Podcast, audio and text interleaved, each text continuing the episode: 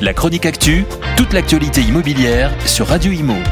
En partenariat avec Regus, des espaces de travail adaptés à chacun. L'Agence nationale de l'habitat, qui a pour mission d'améliorer le parc de logements privés existants grâce à des aides financières aux travaux, a permis de rénover 718 555 logements en 2022 grâce à 3,4 milliards d'euros d'aides distribuées. C'est une annonce de Thierry Repentin, le président du conseil d'administration de l'ANA, lors de la cérémonie des vœux de l'établissement public.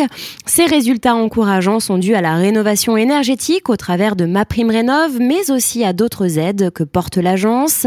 Pour rappel, l'ANA accompagne les collectivités ainsi que les propriétaires du parc privé.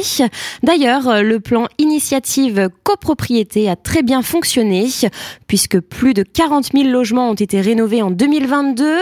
Ainsi, plus de 105 000 logements en copropriété ont été rénovés depuis le lancement de ce programme. Par ailleurs, l'adaptation des logements à la perte d'autonomie des seniors, enjeu majeur à la transition démographique continue de progresser avec 27 636 logements adaptés.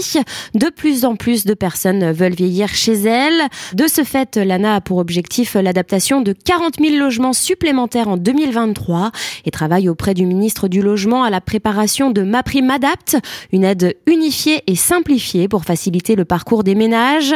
Enfin, le dispositif Loc Avantage qui a été lancé l'année dernière et qui s'adresse aux propriétaires pour permettre une mobilisation sociale des logements a permis de faire progresser de plus 16% le nombre de logements à loyer maîtrisé. Ce sont ainsi plus de 9700 logements qui ont été conventionnés.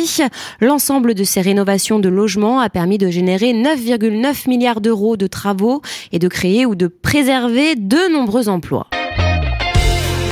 La chronique actu, toute l'actualité immobilière sur Radio Imo en partenariat avec Regus, des espaces de travail adaptés à chacun.